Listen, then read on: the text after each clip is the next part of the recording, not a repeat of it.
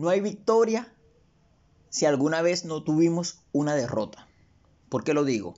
Porque las derrotas son parte de nuestros conocimientos, de, nuestras luchas, de nuestros trabajos día tras día.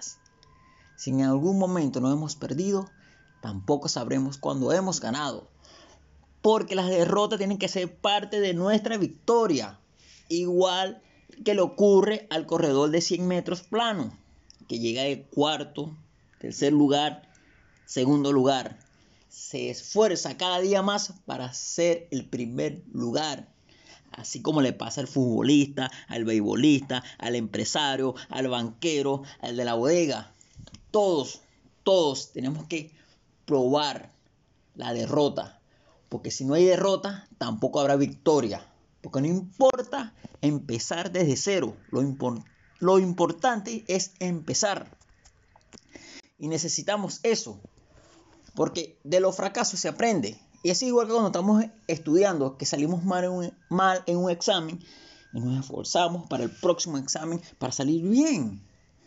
No lo, no lo sintamos mal cuando tenemos un fracaso. También tenemos que tener alegría porque se presentó el fracaso y ya sabemos que ya no nos va a ocurrir de nuevo.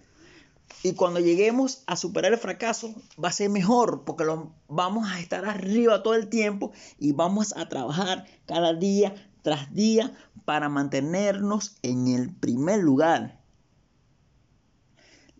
Esto es la vida. Primero el fracaso, luego la victoria. Así que Siempre demos las gracias. Miremos hacia arriba, demos las gracias a Dios y al Espíritu Santo. Y que tengan un feliz día y una feliz noche. Hasta la próxima.